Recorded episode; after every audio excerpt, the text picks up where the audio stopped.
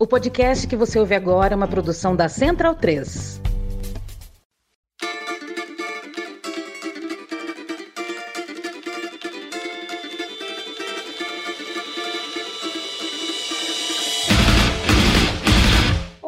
ouvintes da Central 3, sejam bem-vindos. Eu sou Évila Vanderlei e estou substituindo a incrível Fernanda Castro, excepcionalmente no programa de hoje. E este é o seu Lado B Notícias, o semanário de notícias do lado B do Rio, com temas que precisam de uma atenção maior, mas de forma mais objetiva.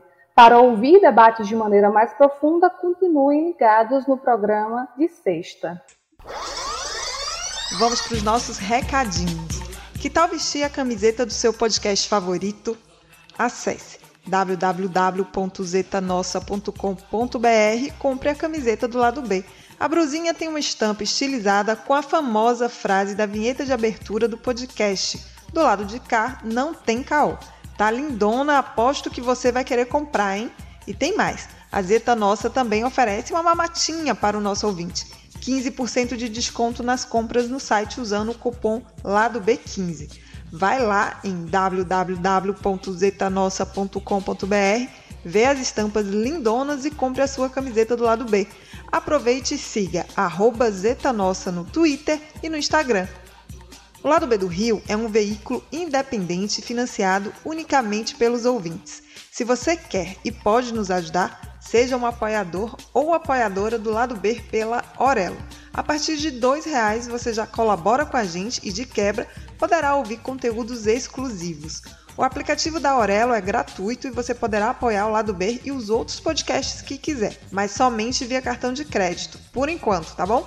Você também pode escutar e apoiar pelo navegador digitando escute.orelo.audio barra Lado B do Rio. A Aurelo é a primeira e única plataforma que remunera os produtores a cada play. Recomendamos ouvir o Lado B pela Aurelo e, para quem quer nos apoiar ou já nos apoia, dê preferência para nos apoiar pela Aurelo. Mas não se esqueça, tanto o lado B do Rio quanto o lado B Notícias seguem gratuitos e livres semanalmente em qualquer plataforma. O sorteio para apoiadores e apoiadoras do lado B é um oferecimento da Camisa Crítica. Acesse www.camisacritica.com e confira as camisetas, bolsas, pôsteres, bandeiras e adesivos com estampas lindonas e de luta.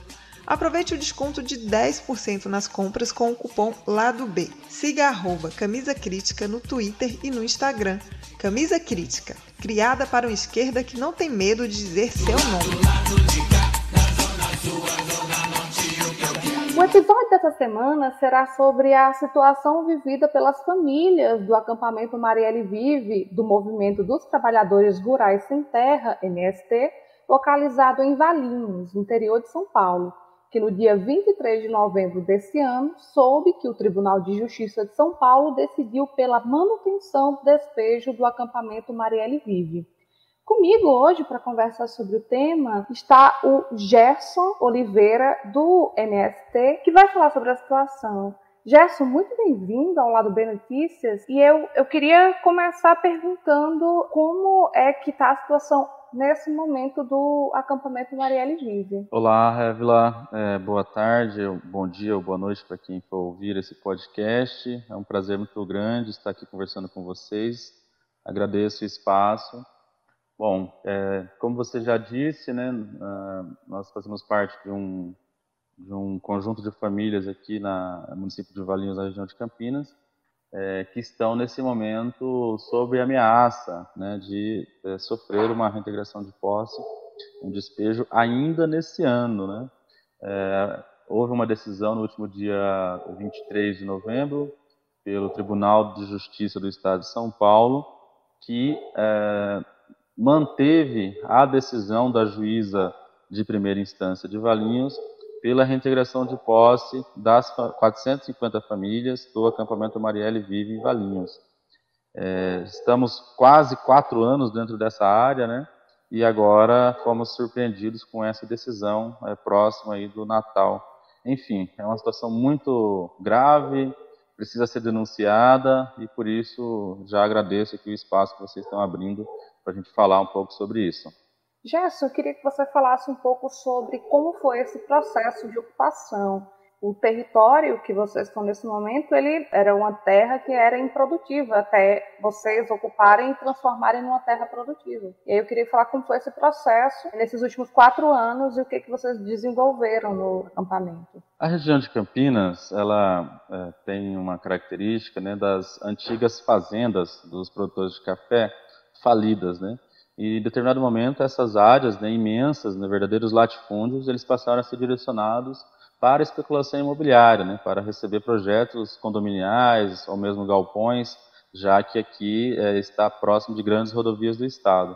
E a Fazenda Eldorado, ela no passado foi uma granja, né, no passado também recebeu produção de café, e é, depois uma granja que chegou à falência no final dos anos 80. E desde então é uma área abandonada, já há mais de duas décadas, que é, estava unicamente servindo como é, um plano né, de construção condominial. Então, o nome da, do grupo econômico que adquiriu a área é, deu a denominação de Fazenda Eldorado Empreendimentos Imobiliários. Então, o nome já diz que veio, né, que não é agricultura, não é pecuária, a razão social. Então, em 14 de abril de 2018, as famílias organizadas pelo MST, 700 famílias, deram início a esse processo de luta de reivindicação da terra, construindo o acampamento Marielle Vive, né? um mês após o assassinato da querida companheira vereadora é, Marielle Franco. Então, nós iniciamos essa jornada homenageando a Marielle, iniciando a construção desse acampamento que hoje podemos dizer que tem muitos frutos né, para oferecer para a sociedade. São 150 crianças que vivem nesse território.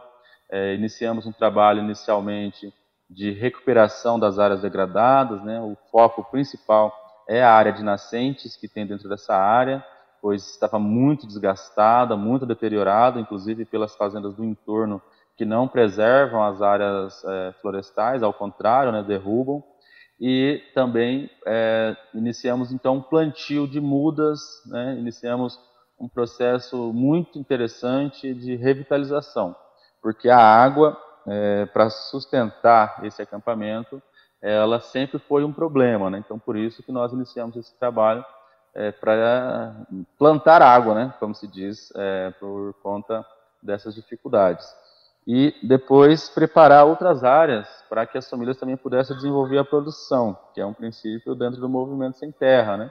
da produção de alimentos saudáveis, alimentos agroecológicos. Então, começamos um trabalho de preparar é, áreas para receber essa produção. Então, nós temos hoje cerca de um hectare de horta mandala, com uma diversidade muito grande. Temos a produção de mandioca, produção de milho, produção de é, legumes de várias, vários tipos, hortaliças, algumas frutíferas. Então, é, com essa produção, nós conseguimos é, resolver um problema é, muito, muito sério, né, muito grave, inclusive é, na, na, atualidade, que é a questão da fome. Boa parte desse público veio numa situação de muita miséria, de né, é, uma desnutrição e com acampamento, nós conseguimos resolver esse problema. Então, principalmente a partir da produção que nós mesmos desenvolvemos dentro da área. Né? Então, conseguimos manter uma cozinha comunitária desde o início, servindo aí no mínimo três refeições diárias. Então, é, quem mora no acampamento Marielle Vive, desde 14 de abril de 2018, nunca passou fome. Né?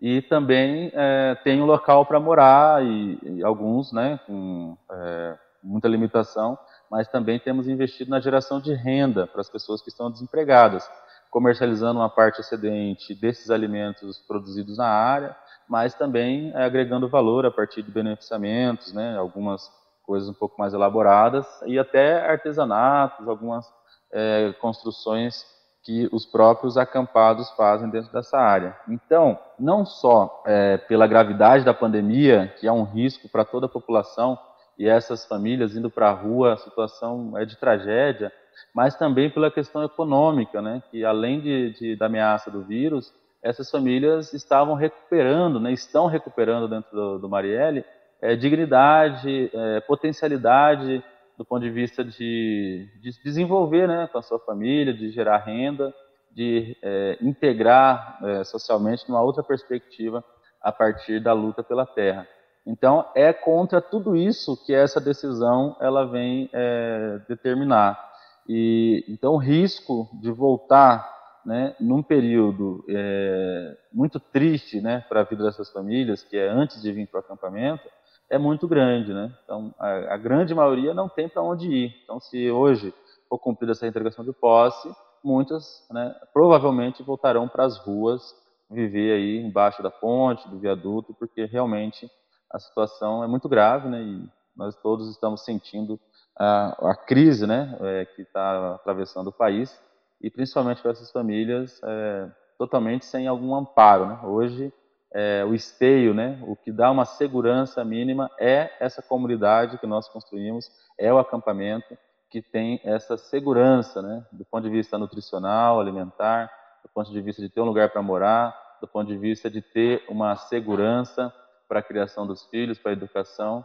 Então, a Marielle representa tudo isso e por isso que nós estamos aqui resistindo e vamos lutar até o fim para não permitir que seja cumprido essa ação de reintegração de posse. Eu li que vocês também conseguiram ah, construir uma escolinha para que as crianças tenham acesso à educação, inclusive da forma como é, o MST desenvolve, né? Bom, o MST, assim que inaugura um acampamento novo, é uma das primeiras definições, né, junto com essas questões estruturais de água, é, alimentação, é a questão da educação, né? Então nós temos um setor de educação que também se organiza desde o início aqui no acampamento. É, a primeira atividade que nós realizamos foi construir uma ciranda, né, justamente para né, liberar esse, essa questão é, de ficar sobrecarregada, principalmente as companheiras mulheres, né? Em geral na sociedade patriarcal machista acaba sendo relegada a, a cuidar dos filhos, né, das crianças e dos trabalhos domésticos. Então, no acampamento nós é, invertemos um pouco essa lógica, né, a partir de uma criação coletiva é, dentro de um espaço pedagógico que a gente chama de ciranda. Então, desde o início, a gente sempre manteve atividades né, de educação, recreação com a criançada no acampamento. São cerca de 150, já foi muito maior esse número, né? É, tivemos aí algumas, é, alguns enfrentamentos que, inclusive, impossibilitou a continuidade de algumas famílias no acampamento é, a partir dos enfrentamentos que nós tivemos com o poder público local. E uh, um deles, inclusive, foi a restrição das crianças de se matricularem no município e depois de conseguir o transporte escolar para irem para as escolas, né? Então, nós, uh, no primeiro ano, as crianças perderam um semestre de aula aqui em Valinhos, porque a prefeitura havia restringido o transporte escolar para as crianças que eram do MST, do acampamento Marielle Vive. Então, nós fizemos toda uma batalha junto com a Defensoria Pública do Estado, que ajuizou uma ação civil pública, que nós ganhamos contra a prefeitura, para aí foi determinado que ela garantisse um direito constitucional, que era o acesso escolar para essas crianças. Né? E, além disso, da educação formal, de ir para a escola, nós, então, desenvolvemos atividades complementares, é, como eu disse, a ciranda, mas também tem o reforço escolar, e uma série de outras ações que, é, através da escolinha, né, nós construímos uma escola dentro desse acampamento, que é a Escola Popular Luiz Ferreira, que dá nome ao companheiro seu Luiz, que foi morto, né, assassinado aqui na frente do acampamento, e nós homenageamos ele é, dando nome a essa escola, né, que era uma estrutura antiga, é, bastante já deteriorada. Nós fizemos uma reforma com os próprios trabalhadores aqui da área e revitalizamos para receber essa escola, que conta hoje com a biblioteca, com espaço para ciranda, com espaço de sala de aula com carteiras e cadeiras e, e lousa, né? E então nós desenvolvemos atividades formativas em geral nesse espaço e especificamente com as crianças, né? Mas também é, a gente manteve durante um bom tempo é, uma sala para educação de jovens e adultos, porque também a preocupação nossa do ponto de vista educacional não, ela começa com as crianças, mas ela vai até né, as idades mais, mais adultas. Em relação à questão da criminalização, que é o que acontece no MST de norte a sul do país, mas eu queria saber como é que é aí, em especial em Valinhos, como você falou, a prefeitura se nega, negou a conceder transporte público, que é um direito, entre outros assassinato de um companheiro na frente do assentamento. Eu queria que você falasse um pouco sobre como é a relação de vocês com outros moradores de Valinhos. Na cidade, nós temos uma, um cenário assim bastante diverso, né? Uma grande parte da população nos apoia, principalmente a parte mais pobre, né, dos trabalhadores e trabalhadoras, só que existe também um, um número significativo de pessoas contrárias, é, principalmente porque Valinhos ela é uma capital de condomínios fechados, de luxo, né? Então, um apelo muito grande da especulação imobiliária, o lobby é muito forte por aqui, tem mais de 150 condomínios e loteamentos fechados no município, e a lógica daqui é expandir cada vez mais, né? Então, o capital imobiliário decidiu que nessa cidade é, é vamos dizer assim, é a base deles de, de, de apoio, de expansão, né? Então, é, já faz muitos anos, né, que essa é a realidade do município. É, as empresas, as indústrias, é, nas últimas décadas, elas vêm encerrando as suas atividades por aqui e, é, em contrapartida, é, abre-se novos é, empreendimentos imobiliários. Então, é a, o locus da especulação direta aqui, né? Então, a ocupação, ela criou uma lacuna, é, uma cuia, vamos dizer assim.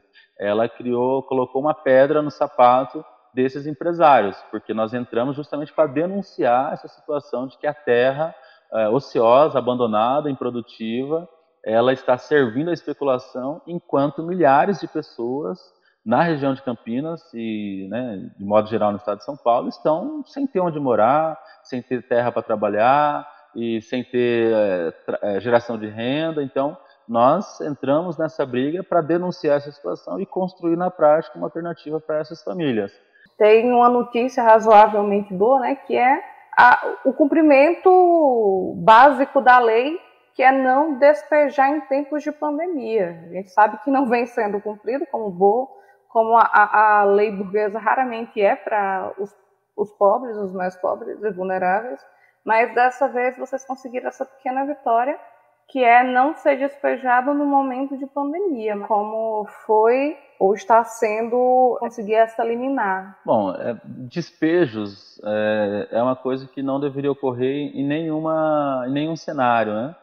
É, mas com a, a, gravidade que a pandemia da Covid-19 é, vem trazendo, principalmente para é, setores, né? Da população, como os negros e negras, indígenas, é, setores mais vulneráveis, né, que vivem nas periferias ou que não têm onde morar, é, os números mostram que são os mais vitimizados pela pandemia. Né? Então, se a gente pegar 600 mil mortos e fazer um recorte de cor, é, classe social, nós vamos ver que são é, os setores mais fragilizados que são as principais vítimas, porque quem mora em condomínio fechado, quem né, é, tem condições de fazer lockdown, fazer quarentena, né? É, faz, mas é atendido pelas pessoas que são os entregadores, que são os trabalhadores que continuam desenvolvendo o seu, seu trabalho, né? E por isso também se contaminam com maior velocidade e não têm o mesmo suporte, né, para atendimento de saúde como essa, essa classe mais alta tem. Então, se a gente pegar, por exemplo, a primeira vítima que nós tivemos no Brasil, aí do Rio de Janeiro, foi uma trabalhadora é, doméstica, né, que se contaminou porque os patrões estavam chegando da Europa e trouxeram o vírus, e ela que veio perder a vida por conta da pandemia, mas também de uma irresponsabilidade desses patrões. Né? Então, essa é a realidade hoje no nosso país, e por isso que nós, é, junto com outros movimentos sociais, passamos a articular né, um grupo de, dos movimentos a nível nacional, uma campanha chamada Campanha Despejo Zero, na qual passamos a articular para que fosse aprovada uma lei que suspendesse os despejos em meio a essa pandemia. E isso não só porque é uma arraso, uma tragédia para a vida dessas famílias, mas também pelas próprias forças policiais do Estado, né, que tem que se colocar em risco para cumprir a determinação judicial no momento em que a pandemia está assolando a todos nós. Né? Então, essa é, articulação da campanha refletiu em duas ações principais. Uma que foi a Lei 14.216, que é uma lei que foi sancionada pelo Bolsonaro é, para suspender os despejos na pandemia, É, só que essa lei ela não contemplou os rurais. Então, por uma articulação do Congresso que é ruralista, que é latifundiário, eles deixaram os trabalhadores do campo fora, dizendo o seguinte: vamos restringir despejos nas cidades, mas no campo toca, né, é, toca os despejos, né? E aí nós articulamos um outro, uma outra lei que é, é, foi feita no Supremo, né? Entrou no Supremo, que é a DPF 828. Essa DPF foi proposta por várias entidades de direitos humanos e pelos principais partidos de esquerda, né? Esse pedido ele foi é, distribuído para o ministro Barroso, que de forma liminar é, decidiu suspender os despejos por seis meses. Então, esses seis meses, a partir de março, ele venceria agora no dia 3 de dezembro, né, é, sexta-feira passada. E na quarta-feira, o ministro Barroso, ele decidiu de forma é, monocrática, como se diz, né, ele decidiu prorrogar essa é, lei até dia 31 de março de 2022. Então, estendendo ela para mais quatro meses a partir do dia 3 de dezembro. Só que ele submeteu essa decisão liminar para que o plenário do Supremo Tribunal Federal é, confirme, acrescente ou revogue é, essa decisão dele. Então, nesse momento, hoje começou o julgamento do Supremo Tribunal Federal dessa DPF 828. Então, hoje, por exemplo, nós já temos, é, além do voto do Barroso pela liminar, já votou o ministro Faquim, que acabou de seguir é, o ministro Barroso. Então, temos dois votos favoráveis à suspensão, né, à manutenção da suspensão dos despejos na pandemia até dia 31 de março de 2022. E esse julgamento vai terminar na quarta-feira, depois de amanhã. Então, até quarta-feira nós vamos saber o resultado. Há uma expectativa muito grande da nossa parte de que se confirme essa suspensão e, num cenário bastante positivo, algum ministro poderia, inclusive, pedir para que é, alargue esse prazo, né, ou para que ele seja mantido até o fim da pandemia de fato, né, porque a gente não sabe se em 31 de março de 2022 se a pandemia já vai ter acabado 100%, inclusive porque está surgindo novas variantes, né, que estão né, contaminando todos os estados, já está aparecendo é, essa nova variante da Covid. Então a situação é preocupante. Então a gente não tem como antever o futuro para dizer que em março já vai estar resolvido o problema da pandemia e pode tocar os despejos. Né? Então o ideal seria que a decisão fosse até o fim, de fato, da pandemia e dos efeitos econômicos nefastos que ela vem causando para o povo brasileiro. Mas assim, isso é só um paliativo, né? Porque querendo ou não, como você mesmo fala, nenhum despejo deveria ser realizado em momento algum com ou sem pandemia. E aí eu quero saber a estratégia de vocês para manter o acampamento de pé. Como é que vocês estão pensando em agir a partir do momento em que essas liminares elas não estiverem mais em vigor e também como a gente pode contribuir de alguma forma para o acampamento Marielle Vive? Do ponto de vista jurídico, nós estamos, além dessa DPF, que ela é geral para os movimentos sociais do campo e da cidade, nós temos os recursos né, com os nossos advogados que estão sendo é, protocolados para recorrer da decisão aqui do Tribunal de Justiça do Estado de São Paulo os nossos advogados do MST e também a Defensoria Pública do Estado são quem é, estão aí recorrendo da decisão do tribunal, porque na nossa avaliação não deveria nem ter sido realizado esse julgamento, porque ainda estava é, em validade, em vigência, essa lei do Supremo Tribunal Federal que suspende os despejos e julgamentos que possam resultar em ações de despejo. Então, a DPF é bastante clara nesse sentido. Tanto nós sabemos que há uma dificuldade enorme né, do Poder Judiciário, nas suas várias esferas, em tomar decisões que favoreçam os trabalhadores e trabalhadoras. Né? Em geral, é uma legislação, é um exercício da justiça é, muito corporativo para beneficiar os setores mais abastados da nossa sociedade. Então, nós estamos recorrendo e, ao mesmo tempo, usando os vários meios aí para fazer uma pressão política para tentar é, fazer com que tenham mais justeza nas decisões. Né? Nós estamos numa campanha virtual, nível nacional, com vários meios aí para pressionar o Supremo Tribunal Federal para que os ministros julguem essa DPF. Estamos denunciando a ameaça de despejo ao acampamento Marielle Vive e também denunciando a decisão do Tribunal de Justiça do Estado de São Paulo. Ao mesmo tempo, é, demandando que a Prefeitura Municipal mais a juíza local que emitiu essa decisão, que eles apresentem alternativas num eventual cumprimento dessa reintegração de posse, apresentem alternativas para remanejar essas famílias. Então não basta dizer, ó, a decisão precisa ser cumprida e vão para a rua agora e se virem por aí.